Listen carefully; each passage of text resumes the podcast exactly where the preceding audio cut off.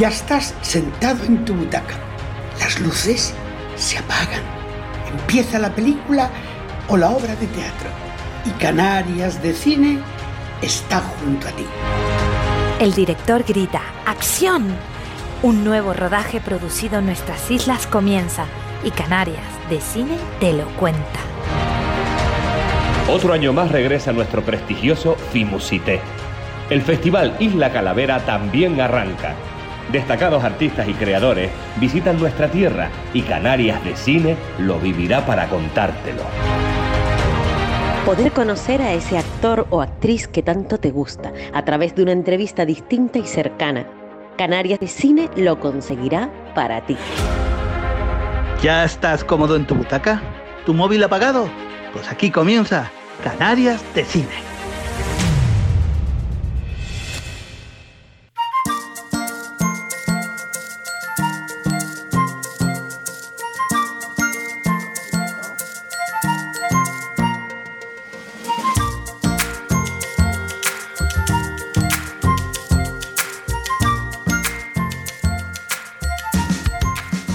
Si fueras un producto, ¿cuál sería tu eslogan?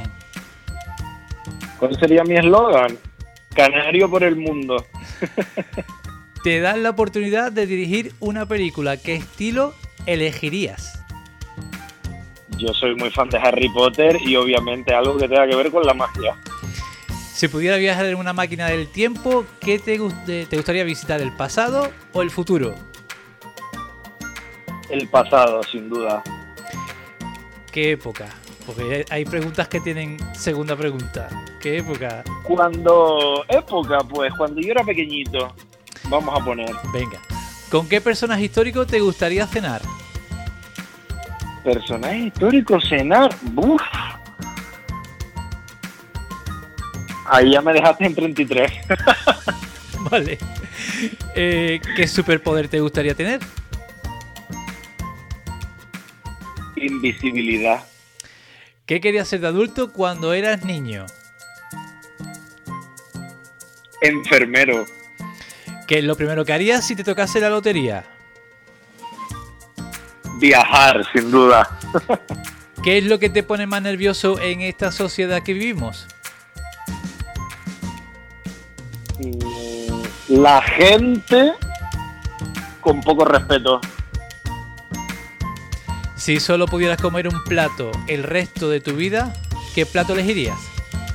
Tortilla española, vamos, de calle. Si pudieras aprender a hacer algo nuevo, ¿qué elegirías? Tocar un instrumento. ¿Cómo concilias el sueño cuando no puedes dormir? Uh, esa pregunta, porque a mí me cuesta mucho dormir. Pero viendo, viendo películas. Si tuvieras 10 segundos para pedir un deseo, ¿qué pedirías? Siendo igual de feliz que soy ahora mismo. ¿Crees en los extraterrestres? Sí. ¿Has vivido o presenciado algún suceso paranormal? Sí. Y lo puedes contar porque esta también tiene segunda pregunta. En esta no dejo escapar. Desde, desde hace un año y medio sueño cosas a menudas que suceden en la realidad, al momento. Wow. Sí, me ha pasado en tres ocasiones. ¿Existe un destino ya escrito o lo creamos nosotros con nuestros actos? Soy de los que opina que o destino o casualidad. Yo creo que sí, que, que algo escrito puede haber. ¿Por qué no? ¿Qué crees que nos espera después de la muerte? Tranquilidad.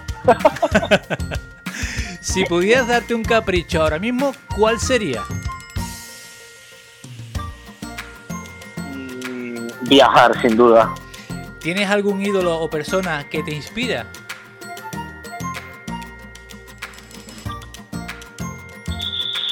En la música, mmm, Pablo Alborán.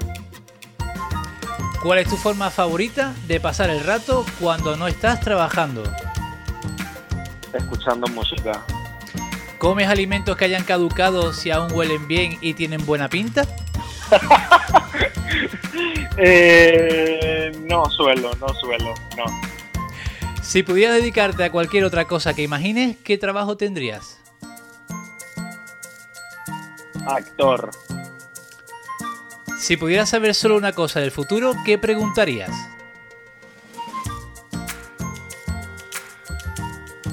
Si mi familia va a estar bien. ¿Qué tres cosas aprecias más en una persona? Sinceridad, la sinceridad y la sinceridad. ¿Cómo te describirías en tres adjetivos? Uf. Loco,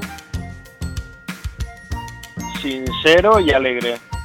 Y la última, ¿de dónde surge tu motivación para afrontar el día a día? Pues muchísimas veces no sé ni de dónde saco la, la gana y la fuerza para afrontar el día, porque últimamente ando bastante liado, pero vamos, saco la fuerza y las energías donde no las tengo realmente. Pues sean todos y todas bienvenidos a una nueva entrega de este podcast. Pónganse cómodos que aquí comienza Canarias de Cine. Soy Francisco Torrea, productor y presentador de este espacio, de este lugar donde este curioso espectador que les habla tiene la suerte y el privilegio eh, de conversar un rato de manera cercana e intento que interesante con aquellos artistas y creadores canarios y de otros lugares que descubre, admira o sigue desde hace tiempo. Decía Coco Chanel que la moda no solo existe en los vestidos, la moda está en el cielo, en las calles, la moda tiene que ver con ideas, la forma en que vivimos y lo que está sucediendo. También Isabel Logan dijo una vez que para ser hermosa lo que una mujer necesita es un suéter negro, una falda negra y caminar del brazo de un hombre que ame. Y por último, Ralph Lauren comentó, no diseño ropa, diseño sueños. Ideas, belleza y sueños podrían ser los componentes, la mezcla perfecta para un cóctel de alta costura. Ideas, belleza y sueños también podrían ser las palabras que definieran a mi invitado de hoy. Ideas desarrolladas por su creatividad, belleza que añade a las personas y sueños cumplidos y sueños por cumplir. Canales de Cine tiene la suerte y el honor de recibir a otro canario de cine. No lo habrán visto en las series de Netflix, tampoco en una gran producción de Marvel, ni haciendo teatro. De momento, ¿eh? de momento. Pero su forma de diseñar, de crear moda y de coser es digna de grandes audiencias. Porque coser y grabar, todo es empezar, empezamos este podcast con un talento canario, con el penúltimo ganador del programa Maestro de la Costura, Joshua Velázquez. Joshua, buenas tardes, ¿cómo estás? Buenas tardes, un placer hablar contigo. Pues nada, eh, encantadísimo de, tenerte aquí en Canales de Cine. Igualmente. Eh, abriendo horizontes, como, como, como yo digo, ¿vale? Eh, nunca mejor dicho, nunca, sí. Nunca, nunca mejor dicho. Al fin y al cabo, el arte está en una película, en un cuadro, en un, en un, en un vestido en un graffiti, el arte está... En cualquier cosa. En cualquier cosa, ¿no? Eh, eh, eso, eso está súper súper claro. Yo recuerdo un amigo mío hace tiempo, eh, psicólogo y coach, que me decía, para mí el arte es que una madre lleve una familia hacia adelante y le de comer hasta final de mes. para él era... Eso es verdad. Eso el arte. Pues yo soy Velázquez, encantadísimo de, de, tenerte por aquí. Y mira, me gusta hacer, a veces con algunos invitados, puedo dejar música de fondo o a veces lo que, lo que le, propongo, les propongo a ellos es a ver si, si les apetece pues elegir un, un, ambiente un ambiente un ambiente de fondo vale un ambiente hombre sinceramente esta que tienes puesta me gusta y me tranquiliza ah, vale. quieres que deje esta te doy el visto bueno te, te, dejo, te dejo esta la vi en Ross sin copyright, eh, con, con, versión acústica, sí, bueno, porque eh, de momento la tengo así. Pues nada, entonces nos quedamos con esta, genial. Está eh, perfecta. Vale, vale, me alegro, me alegro, me alegro. bueno, Joshua, te quiero preguntar, ¿en qué momento empezamos, empezamos fuerte? ¿En qué momento vital te encuentras? Pues me encuentro en un momento vital bastante bueno con muchísimas ganas de seguir trabajando y, ampliando, como digo yo siempre. Y la verdad es que estoy en un momento de mi vida muy, muy guay, trabajando a tope y dedicándome a mí. ¿Se puede hacer eso a la vez, Joshua? ¿Trabajar a tope y dedicarse a lo mismo?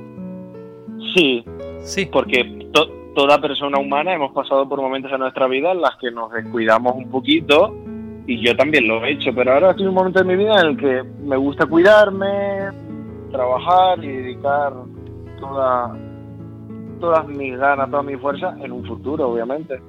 Pues mira, eh, ya va para ya va para el año de, de aniversario, desgraciado aniversario, el 14 de marzo de, de, de este de esta de este año de, de pandemia, un- una fecha que se nos va a quedar grabada, mm, yo creo que, que unas cuantas a unas cuantas generaciones. Te quería preguntar, Joshua, eh, ¿cómo has vivido? ¿Cómo has vivido este este último año? Bueno, yo siempre digo en todas las entrevistas que ha sido un año bastante complicado para muchísimos sectores, por no decir casi todos, pero yo en mi caso, como he estado trabajando desde casa, he estado diseñando, creando mi propia web, mi marca, abriendo la empresa, pues como todo lo he hecho desde casa, a mí no me ha afectado en nada. Eh, referente al trabajo, obviamente en lo social sí, porque no puedo ver a mi familia, a mis amigos rara vez, pero en lo profesional, la verdad es que no tengo queja ninguna. O sea que los tres meses de confinamiento los pasaste currando en casa, Sí, trabajando, exacto, sin parar, ¿no? sin parar.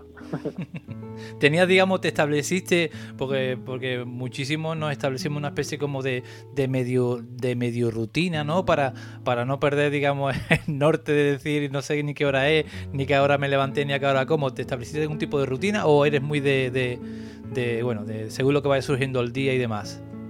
No, mira, por ejemplo, en el confinamiento tengo grupos de amigos que viven juntos que mm, se creaban una rutina, se ponían el despertador, madrugaban, hacían actividades. Yo, sinceramente, todo lo contrario, quitaba los despertadores y a descansar. Ah, genial. Pues mira, eh, Joshua, mm, cuéntanos un poquito eh, dónde naciste, dónde te criaste, cómo eras de niño, cómo eras de, de pibito, de adolescente, eh, un poco cómo era tu barrio, cómo, cuéntanos, cuéntanos un poquito, por favor. Bueno, yo soy de Las Palmas de Gran Canaria Ajá. Y nací en Las Palmas de Gran Canaria hace ya 30 años, Oh, que hice los 30 años hace poquito. oh. Y bueno, verdaderamente mi infancia la recuerdo muy tranquila, rodeado de mi familia y poco que añadir en realidad. He sido un niño bastante feliz, bastante contento con todo. Y siempre como he sido muy alegre, los problemas como que los evito. mm, Y si los tengo delante, pues hago como que no los veo. y, y en general bien, ha sido todo muy bien mi vida en Canarias, pero sí es cierto que claro, hay ciertas profesiones en las que hay que salir de- de, de la insularidad para poder para poder llegar a algo más y en la moda pues hay que hacerlo Hay que volar, ¿no? sí sin duda Eh, y cuéntame cómo y cuándo comenzaste a interesarte por, por la costura, por la moda. Bueno pues yo caí de una fiebre en, en- caí enfermo de una fiebre bastante tiempo mi abuela me dijo tengo la máquina antigua de la familia la quiere y yo pues mira pues dámela y la tenía en casa cuando caí enfermo. Y un amigo diseñador me dio una bolsa con muchísimos materiales de tela, me dijo, déjala aquí en casa, no sé qué, no sé cuánto, que yo no lo necesito. Vamos, que le guardé una bolsa de materiales, pues nada, le pedí permiso si la podía coger, porque estaba aburrido en casa, me puse a coser, a coser, a coser, hice mi primer vestido, lo subí a las redes sociales y, y empecé a trabajar vistiendo a cantantes en Telecinco, qué tipo tan feliz, las Azúcar Moreno, programas varios de televisión, hasta llegar a, a Paris Hilton, por así decirte, por nombrarte una. Ah, eh, ¿Con qué edad fue eso? ¿Con qué edad empezaste a, a, a coser, digamos? Yo empecé a, a coser, empecé como con 19, 20 años Oh, aproximadamente. Y a los 21 ya estaba trabajando en televisión, a los 23, 24 ya había vestido a, a muchísimas artistas españolas, hasta que a los 25 ya vestía a Paris Hilton en varias ocasiones. Y seguido vino maestros de la costura.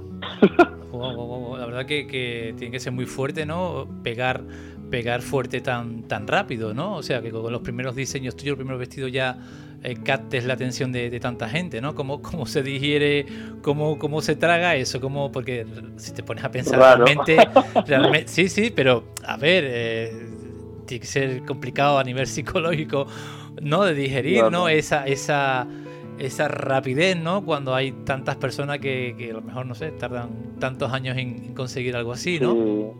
Es verdad, uno de los premios de, de, ganar maestro de la costura era hacer el máster en la Universidad Politécnica de Madrid y cuando yo llegué a la universidad y me vi a muchísima gente haciendo eso y contando historias de gente que había terminado la carrera que no estaba trabajando de ello, pues la verdad me hizo pensar un poco y decir, joder, qué afortunado soy que tan jovencito empecé a coser, empecé a ganarme la vida de eso, dejé la enfermería y, empecé a trabajar de algo que quiere muchísima gente que estudia la carrera y que yo no había estudiado. Entonces, quieras o no, pues una oportunidad que tenía que aprovechar. ¿Y siempre te, siempre te has sentido una persona con los pies en el suelo? ¿O tenía gente, tu familia, tus amigos que, que tenían ese, ese, como te digo yo, ese, e, ese cable a tierra, ¿no? Que, que te aguantaba ahí.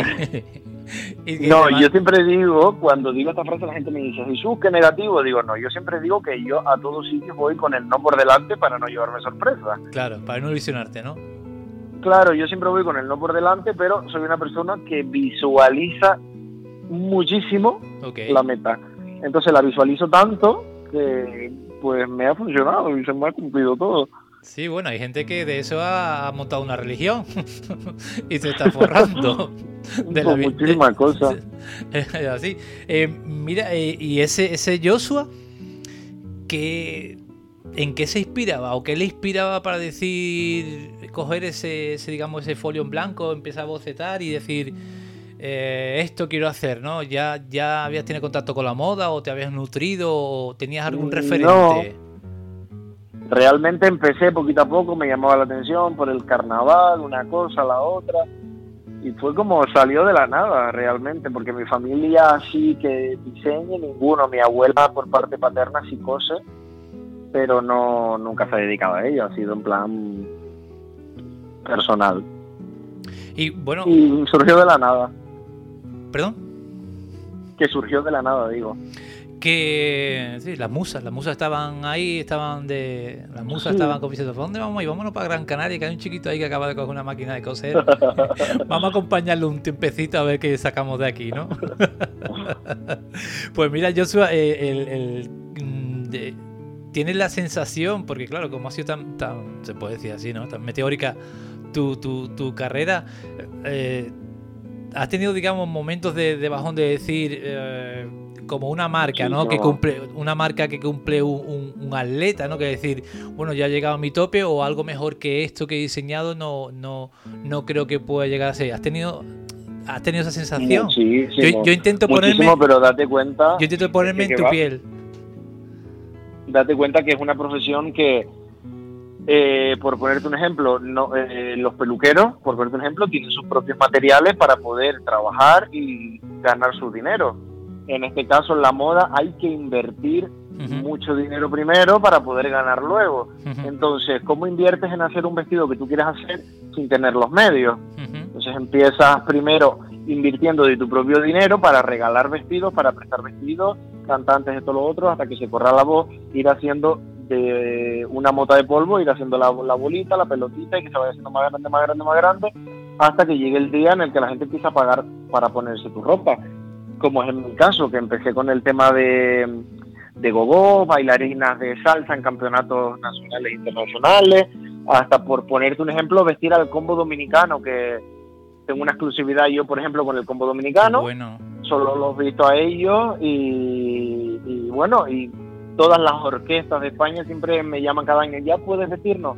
No, mira, yo estoy trabajando con el combo dominicano. Por ponerte un ejemplo de, para llegar a eso, tuve que pasar por otros sitios que quizás no me hubieran gustado y hacer cosas que no me hubieran gustado, como por ejemplo ceder vestidos o regalar vestidos, para poder llegar a, el día de mañana, cobrar y, poder ganarme la vida de esto. Y mira, me ha funcionado y tanto como ha. Eh, y, bueno, una pregunta que le hago a, muchos actores que, que, han pasado por este podcast, ¿no? Que recuerdas aquel momento en que dijiste, uy, creo que, que voy a poder vivir de mi profesión, de lo que me gusta hacer. ¿Recuerdas ese momento? Sí, sí, sí, sí. Cuando yo vi que empezaba ya a vender vestidos, en aquel entonces en Canarias los certámenes de Mises hacía hacía una eh, durante el último periodo del año, Navidades, creaba como a lo mejor 20 vestidos y luego los alquilaba esos 20 vestidos en certámenes de belleza y a lo mejor el mismo vestido que yo alquilaba Sabes que en Canarias hay muchísimos certámenes de belleza, a lo mejor hay cinco certámenes semanales en diferentes islas. Pues ese vestido al final del verano se lo había puesto, eh, a lo mejor un mismo vestido que le había puesto a 15 niñas y de esas 15 habían ganado 12 o 13 y con premios de al mejor vestido, al mejor vestido, al mejor vestido y reinas en certámenes de belleza, yo llegué a contabilizar más de 600. Es que es muy heavy. Muy heavy. Y mira, yo, yo, eh, yo pregunto, yo, aunque tengo mi pequeña escaleta, me van surgiendo preguntas. Eh, eh, ¿Tienes clientes o clientas que te hayan acompañado en, estos en estos 10 años tan meteóricos, o sea que tú sean de los primeritos que han estado contigo y que, y que hayan visto, hayan seguido a tu lado y que hayan visto cómo has ido creciendo y progresando. si viste, si viste en la final de mi programa, la chica pelirroja que fue Davinia, Ajá que es una de mis mejores amigas. Ella empezó como clienta, es la cantante, la vocalista del combo dominicano. Empezó como clienta y ahora somos íntimos amigos. Y la reina del carnaval de Tenerife del año 2018 empezamos igual. ella se presentaba a certámenes. Eh, con ella pasó una cosa súper rara porque ella se presentaba a certámenes y nunca, bueno, pues nunca cuadraba, nunca obtenía nada. Eh, se puso contacto conmigo, la preparé para un certamen, ganó. Ella se quedó flipando. Nos reunimos, eh, nuestra Miss Tenerife, ganó Miss Tenerife, luego el Canarias también ganó, fuimos al de España, ganó, la Reina del Carnaval ganó. Y, hicimos tanta piña que después de eso pues somos amigos. Entonces claro, del trabajo surgen muchísimas amistades. Y quería saber, Joshua, a la hora de tu, tu taller, en tu, en tu espacio, ¿no? Como yo aquí, aquí en mi espacio, elaborando mi podcast, mi riconcito de, de mi cuarto, ¿cómo, cómo, ¿qué se siente a la hora de empezar a dibujar un diseño, hacerlo realidad, con todo el cariño del mundo y todo el mismo del mundo y todo, porque te presento, te presento eh, y solo te he visto a través de una pantalla de televisión, ¿no? No, no he tomado un café mm. contigo, bueno, de momento, ¿no? cara a cara. No lo tomaremos. gracias, gracias, encantado. Te presento una persona eh, sensible, ¿sabes? Entonces, porque pienso que, las personas que, que eh, por los poros de su piel sueltan arte tienen que tener una sensibilidad también bastante. Ay, yo soy muy blando. muy, grande, muy grande, ¿no? sí, pero me refiero a la sensibilidad a la hora de. de, de, yo te, te presiento una persona que en cada perlita que coses o en cada cosita que, que trozo de tela que corta, tengo la sensación de que pones mucho de ti. ¿Vale? Entonces, yo me pregunto, tengo, tengo esa sensación. ¿eh? Entonces, eh, ¿qué, sientes tú a la hora de, de ese hijo que se te va, de ese diseño que has hecho, que has, que has elaborado con todo el cariño del mundo, que lo ves en el maniquí, que de buenas a primeras ves que se lo pone alguien y dice, me lo quedo, me lo llevo. ¿Qué, qué, qué sientes? Pues es que es una sensación súper rara y lo primero que me viene a la cabeza es el momento en el que visualicé ese vestido. Y tengo como la suerte de, visualizar las cosas como van a quedar al final. Visualiza, visualiza muy bien, visualiza muy bien y entonces te cumple. Eh, ya me refiero al tema de los diseños y a, los propios vestidos, porque date cuenta que el papel, yo siempre digo que el papel aguanta tú, tú puedes dibujar, poner una capa, una falda, un gorro, un sombrero, un esto, y luego en la persona no queda bien, pero tengo la suerte y la de, siempre acertar con que queda bien a, esa persona. ¿Sabes? Y que visualmente se ve todo bien. Entonces, lo primero que me viene a la mente cuando veo que un hijo se me va, como dices tú, lo que primero que me viene a la mente es el momento en el que me imaginé ese vestido, ya sea estando en la playa, sea viajando. Uno de los vestidos que más me ha marcado es eh, un momento malo de mi vida. Viajé a Asturias con unas amigas, me metí en una iglesia a verlas porque me gusta ver toda la estética de, los sitios. Y vi una vidriera de iglesia que no tenía vírgenes ni nada, y la vidriera era como de trozos de cristales. Ajá y simplemente tenía como unos rayos amarillos, pues entonces me volví loco para conseguir cristales que se parecieran a la vidriera de iglesia. Hice un vestido que es una vidriera de iglesia. Wow. que brilla muchísimo. Entonces ese vestido cada vez que lo veo en una foto de- del combo dominicano, por ejemplo, digo, uff, me transporta al- cuando yo estaba sentado en esa iglesia mirando por todos lados y sacando fotos. Y Joshua, que cuando tú empiezas a, a vestir a esos artistas o a esas personas llegadas a ti, que empiezan a confiar en ti, en, tu, en tus diseños, y ves la reacción de esas personas cuando se están vistiendo, cuando se giran, enfrentan el espejo y se empiezan a emociona- a emocionar, ¿tú qué, Ay, es muy qué- guay, qué- qué es muy sientes, guay. qué- qué sientes ahí? Te tienes que sentir o sea, eso es un superpoder, tío. O sea, que Sí, coges sí, algo, sí, pero es, muchísimo. un, es un superpoder para mí, ¿eh?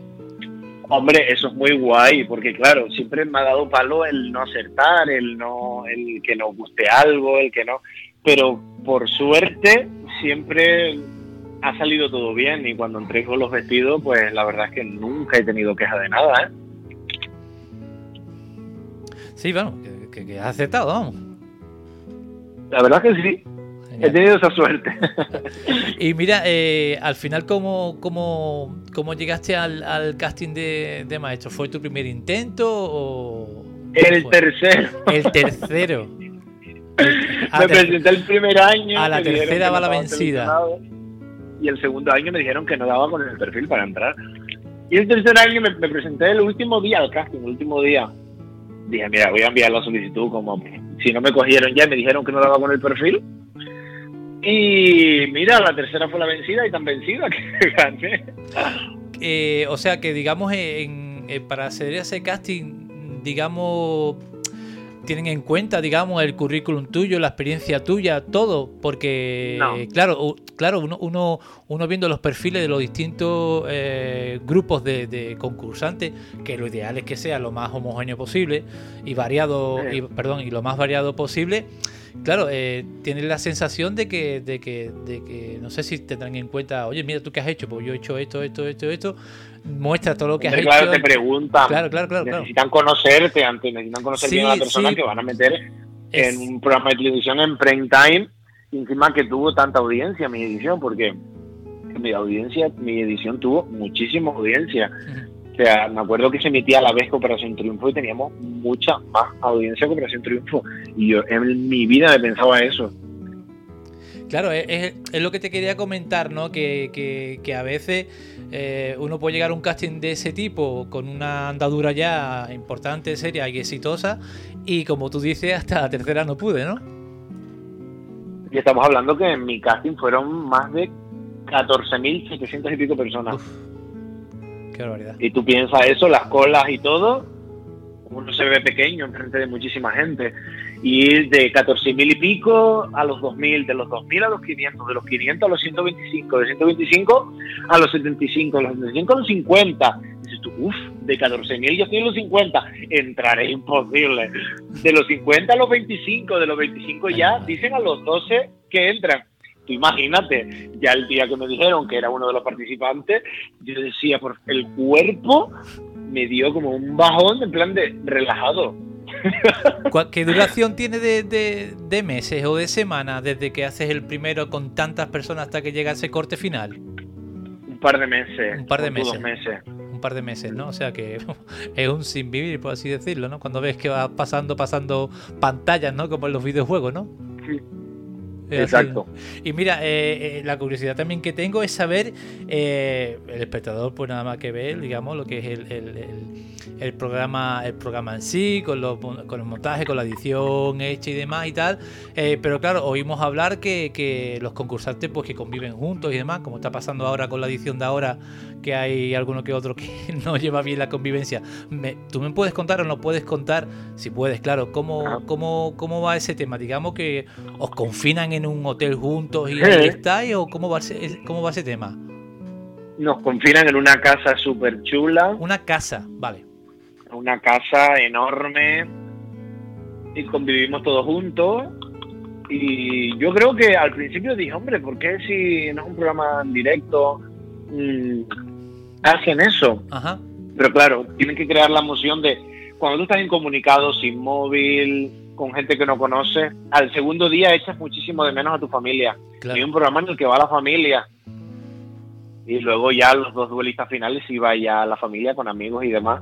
Pero claro, entonces necesitan esa emoción de que estén susceptibles, creo yo, ojo, no lo sé, Sí, sí, sí, sí. para que para entregarnos 100% al programa.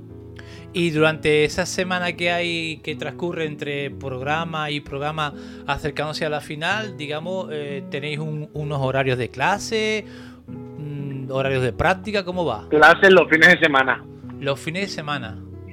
Sí, los fines de semana y entre semana, claro, lunes grabábamos una prueba todo el día en el plató, martes viajábamos a un exterior, con tú viajábamos a Asturias, Ok, el miércoles grabábamos la prueba de exterior en Asturias, ok. jueves volvíamos en avión a Madrid, viernes prueba de expulsión en plató y sábado y domingo universidad.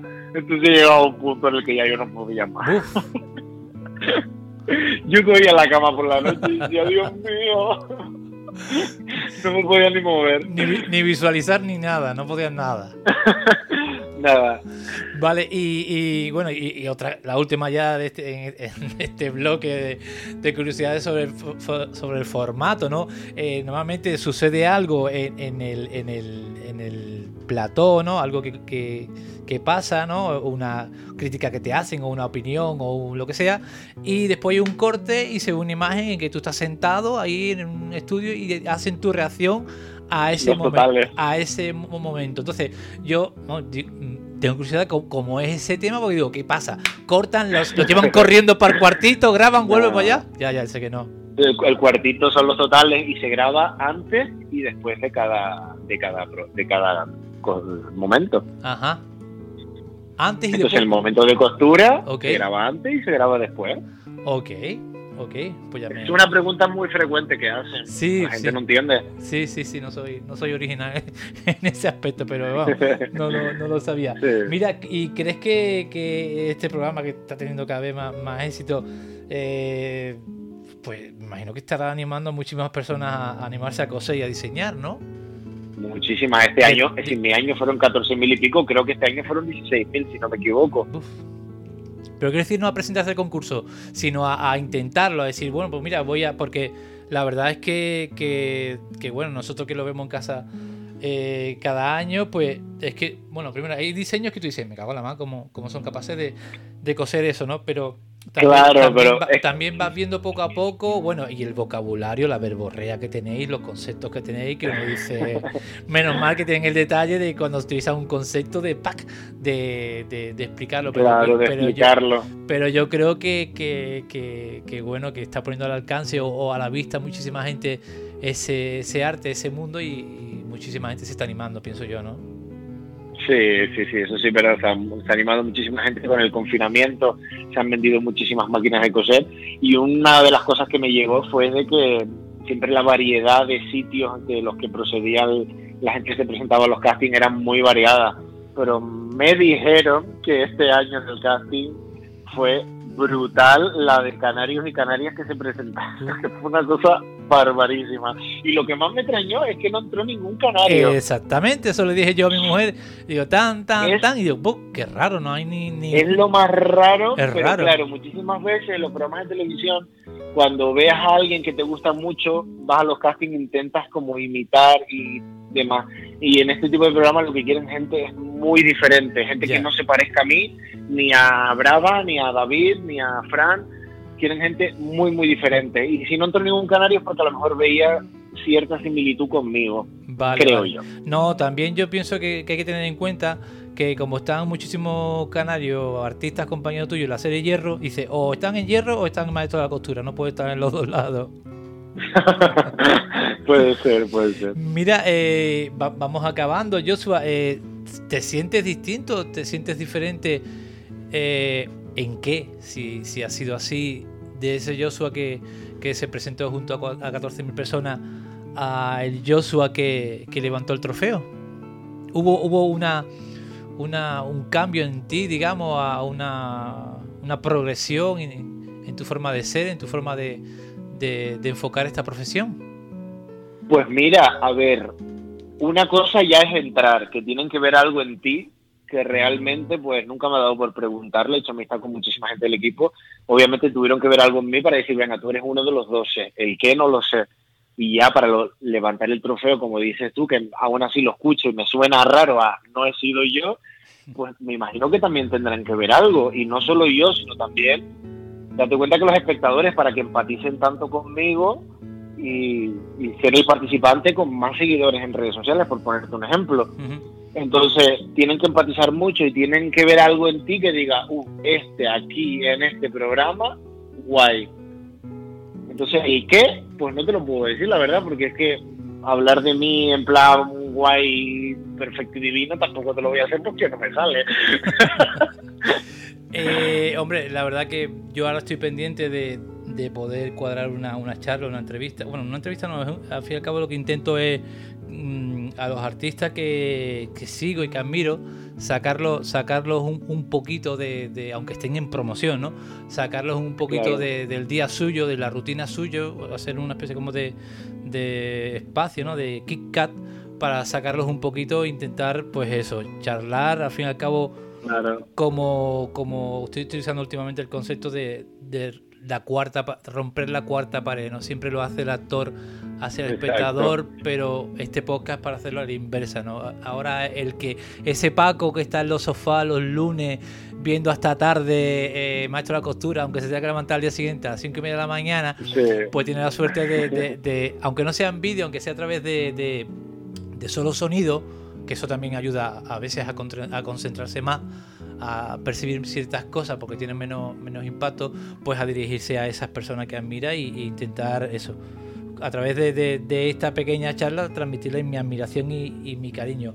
Vamos a por el bloque final, que son tres preguntitas, ¿vale? Yo no te, no, te, no, te, no te rato más de tu día a día, que es viernes, noche.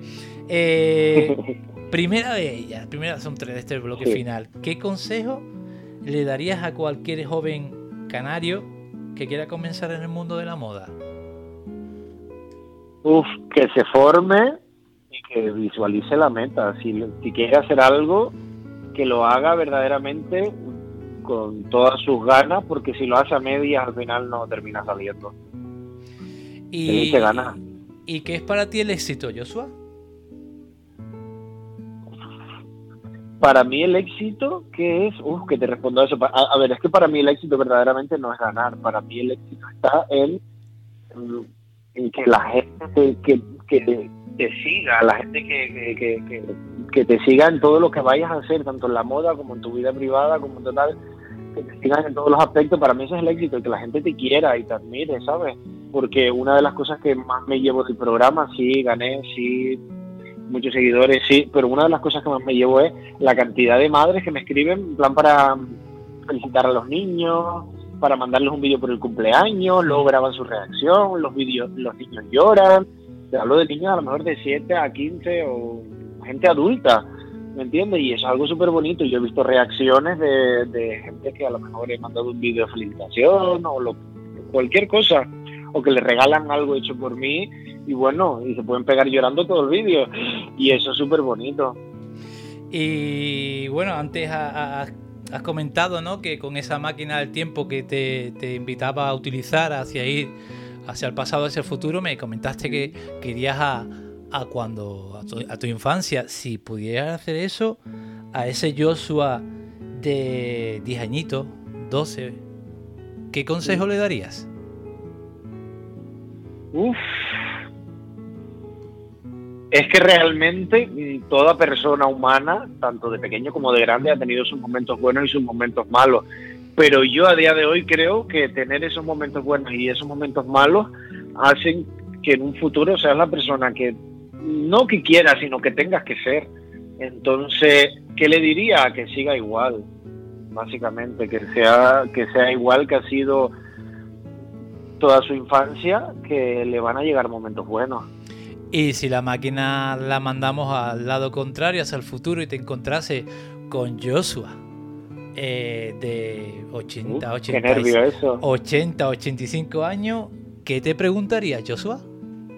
Uf, mira, mira que he hecho entrevistas desde que acabé el programa, pero esa pregunta no me la habían hecho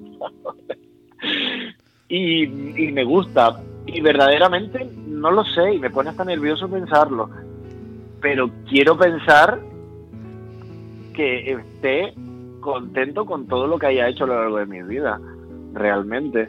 Porque al fin y al cabo es mi única meta, ser feliz. O sea, la gente dice, pues trabajar, pues no sé qué, ser feliz realmente, porque puedes tener todo el dinero que quieras, pero si no eres feliz y no tienes tu cabeza amueblada, no va a llegar a nada. Y te darías un abrazo, ¿no? Por supuesto, por supuesto. pues Joshua Velázquez, eh, un placer eh, conocerte a través de, esta, a través de esta de esta charla eh, con esa música de fondo de, la vida en rosa. Tu vida es en rosa yo pienso que desde hace muchísimos años por la infancia que has tenido por tener claro lo que querías hacer en la vida por empezar algo sin saber qué ibas a conseguir con ello y conseguir tantas cosas tu vida también es en rosa porque visualiza y todo se cumple y que siga siendo así y te deseo que siga siendo así. Y bueno y que también y también el, conocerte a ti a través de, Maestro de la Costura ver tu forma de ser tu forma de crear tu sensibilidad también los lunes se veían en rosa ¿eh? Oh, muchas gracias, qué bonito. Y ha sido un placer, eres muy majo. Y cuando vaya para Canarias, en Canarias vives, ¿no? Vivo en Tenerife, Guía de Isora. Ah, Tenerife, yo viví toda mi vida en Tenerife también. ¿En qué parte? Cuando vaya para Tenerife, nos tomamos en Santa Cruz, ah, por el mercado de África. Ah, y ha sido un placer y cuando esté por Tenerife te avisaré, tomamos un café, nos conocemos y que muchas gracias. Oye, no, gracias a ti de verdad y, un placer de verdad. El lunes, el lunes tengo, si Dios quiere, el martes tengo a Ay, se me fue el nombre, por Dios, te puedo Caprile. A, Caprile. Y la verdad que, es que, no sé qué voy a hablar con él porque me impone muchísimo. pero bueno, eh, aunque vamos, aunque estemos hablando que sea del fútbol o que sea tal igual de la moda, eh, recordaré esta charla, recordaré esta charla contigo y seguro que, es muy natural, él es muy natural y yo lo quiero un montón y él me quiere a mí y bueno, te va a decir maravillas si, le preguntas de algo. Sí, sí. Pues nada, Joshua, cuídate mucho y hasta pronto. Muchas gracias. Muchas gracias. Hasta pronto. Gracias, chao.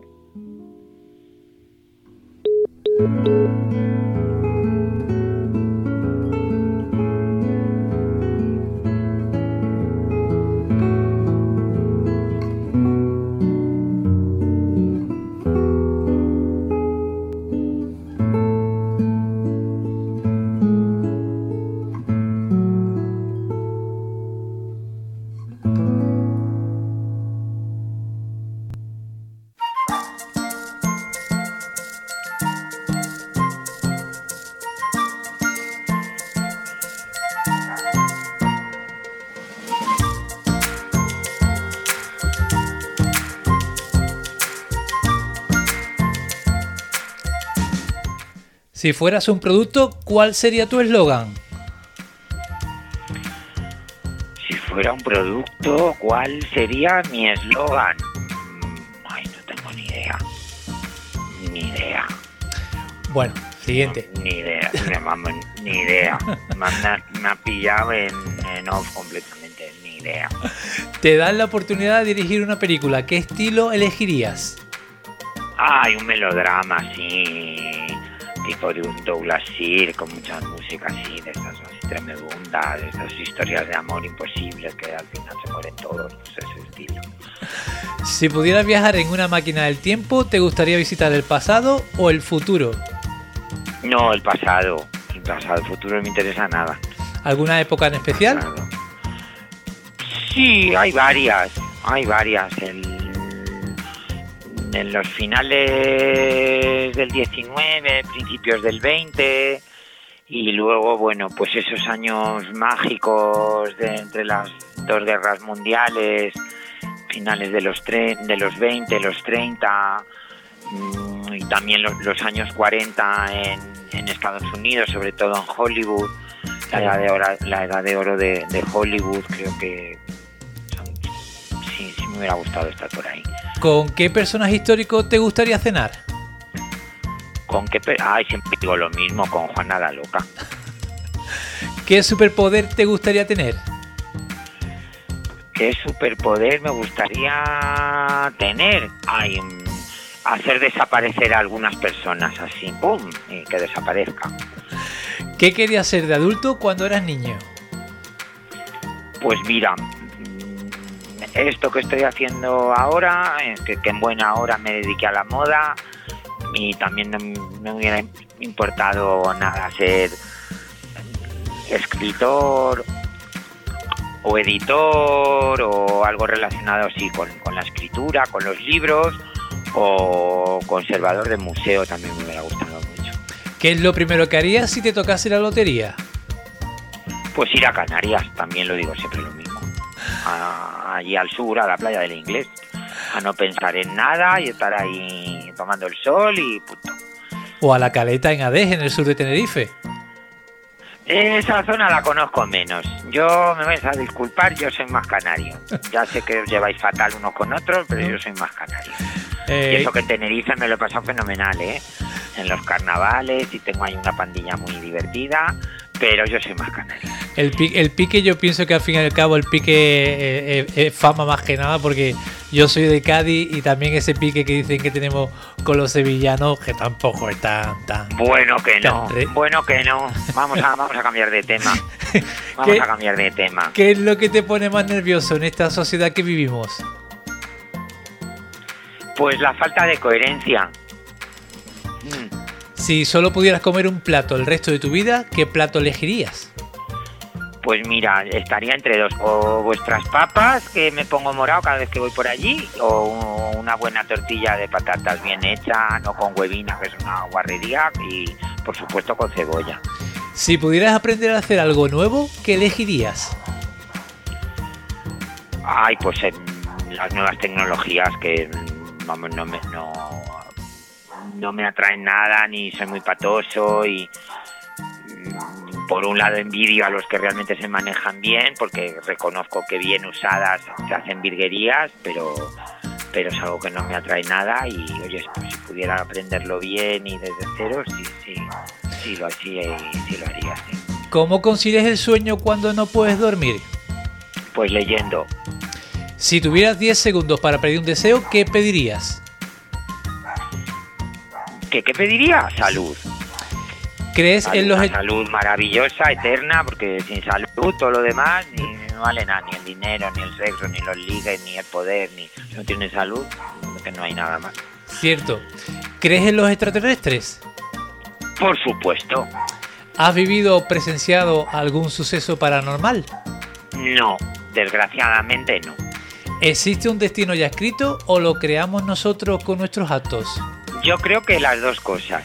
Creo que hay una serie de, de tendencias, de, sí, de, sí, de redes, de, en- de entretelas, por usar términos míos, en mi oficio, pero luego al final, el dibujo final, el, el tejido final es responsabilidad propia. Si pero la urdimbre y la trama están ahí. Eh, ¿Qué crees que nos espera después de la muerte? Ay, pues algo muy bonito. Yo no le tengo miedo a la muerte, le tengo miedo al dolor, a no ser independiente, a la incapacidad, a tener que depender de alguien pues para hacer un pipí, para hacer tus caconas, para limpiarte, no poder salir a la calle, no poder ser autosuficiente. Eso, eso sí que me da terror. Pero la muerte no, no tengo ningún miedo, vamos, pero cero miedo. Y si pudieras darte un capricho ahora mismo, ¿cuál sería?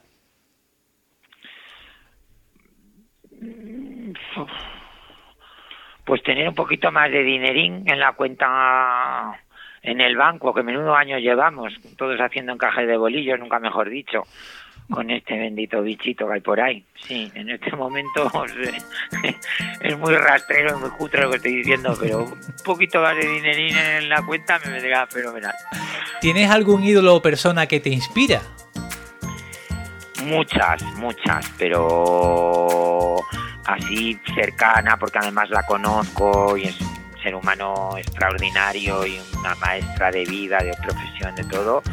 Sandy Powell, que es una de las grandes, grandes figurinistas de cine del mundo y que tuvimos el privilegio de Sí. contar con ella en, en Maestros de la Costura. Sí, sí, la verdad que apareció hace dos programas, creo, y Sí, dos se ve... sí, el- la prueba que hicimos en Teatro Real y pasé 48 horas ella. Hacía más de un año que no nos veíamos y fue, fue maravilloso. Una gran profesional, oscarizada, que parece la persona más sencilla del mundo, veces, ¿no? Tres, tres, tres Oscars. Que parece la persona más sencilla del mundo, ¿no? Sí, lo es, doy fe que lo es. ¿Cuál es tu forma favorita de pasar el rato cuando no estás trabajando? Pues hombre, hay algunas más políticamente incorrectas que no se pueden decir en la radio y otras más tranquilitas que es sobre todo leyendo. Leyendo quizás es mi gran, mi gran distracción y mi gran mi gran afición. Leo, leo mucho, demasiado, compro muchos libros compulsivamente, robo muchos libros, no en librerías, porque eso no, pero pero cuando voy a la radio, a la tele, que hay un montón de libros que están por ahí, que nadie les hace ni caso, en estos restaurantes que usan los libros como decoración, pues me llevo siempre un montón. Sí. ¿Comes alimentos que hayan caducado si aún huelen bien y tienen buena pinta? Por supuesto, porque esa es una de las grandes trampas de la industria de la alimentación. Ayer mismo me comí un bollo que mis niñas de aquí del taller querían tirar y yo me lo comí con mi vasito de leche, eh, almuerzo de media mañana y vamos, aquí sigo vivo y estupendo, y no pasa nada. Si pudieras dedicarte a cualquier otra cosa que imagines, ¿qué trabajo tendrías? Pues no tendría ningún trabajo, sinceramente, pues estar tomando el sol y leyendo y haciendo deporte y paseando y disfrutando de mis amigos y de mi familia. Ese sería mi trabajo ideal. Si fueras Que ya estoy invisible, ya muy mayor, estoy yo ya muy cansado. si fueras invisible, ¿qué sería lo más gracioso que te gustaría hacer?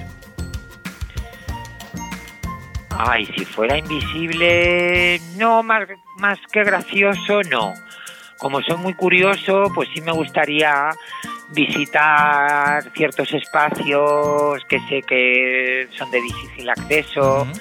Pues por ejemplo el, el Palacio Real de Madrid, el que vemos solo pues nada, un 10%, pues meterme por todos esos laberintos, esas habitaciones, porque estoy convencido que en algún sitio debe haber a la- a- ropa y cosas que no nos enseñan, o lo mismo te digo del, del Museo del Prado. Me gustaría eso, visitar sitios que no que normalmente no, no, no se pueden visitar. Si pudieras sab- una cosa graciosa. Las cosas graciosas ya me habéis visto el programa. Las hago visiblemente y, y chicos, y si salen bien, bien y si no, pues pides disculpas y ya está. si pudieras saber solo una cosa del futuro, ¿qué preguntarías? ¿Qué preguntaría? Uy, Dios mío.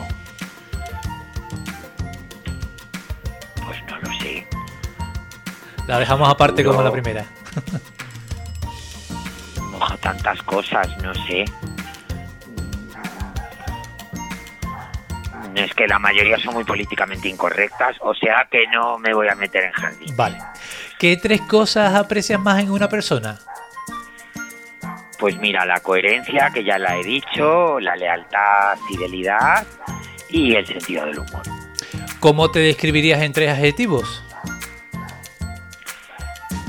Pues mira, soy muy perezoso, porque soy muy perezoso, soy muy gruñón, aunque luego se me va la fuerza por la boca, y luego creo que soy una persona muy buen amigo de sus amigos. Y la última, ¿de dónde surge tu motivación para afrontar el día a día? Pues eso me pregunto yo todos los días cuando me levanto y me gustaría quedarme en la cama. Pues, pues porque sí, pues porque hay que tirar adelante el negocio, tu equipo, pagar los sueldos, mm, cumplir la palabra que le has dado a tu clientela, etc, etc, etc. Bueno, eh, Lorenzo, pues nada, muchísimas gracias por querer participar en, en este podcast, este podcast que, que quiere romper la, la- la cuarta pared y, bueno, acercarse, eh, al fin y al cabo nace de la, de la curiosidad de, este espectador, ¿no? Que, que decide un día, pues eso, acercarse a través de, de una llamada telefónica, en unos casos a través de otro cara a cara, acercarse a esos artistas y profesionales que admira, admira ¿no? Y yo te, te sigo desde hace tiempo. Este lunes pasado os volví a ver, a disfrutar lunes por la noche y bueno, tengo esta tarde la suerte de, dirigirme a ti y darte las gracias a ti, a Palomo y a María y a Raquel Sánchez y a, bueno, a todo el equipo por, por esos programas que nos regaláis, que la verdad es que, que, bueno, que se lo pasa uno muy bien, aprende mucho y disfruta mucho.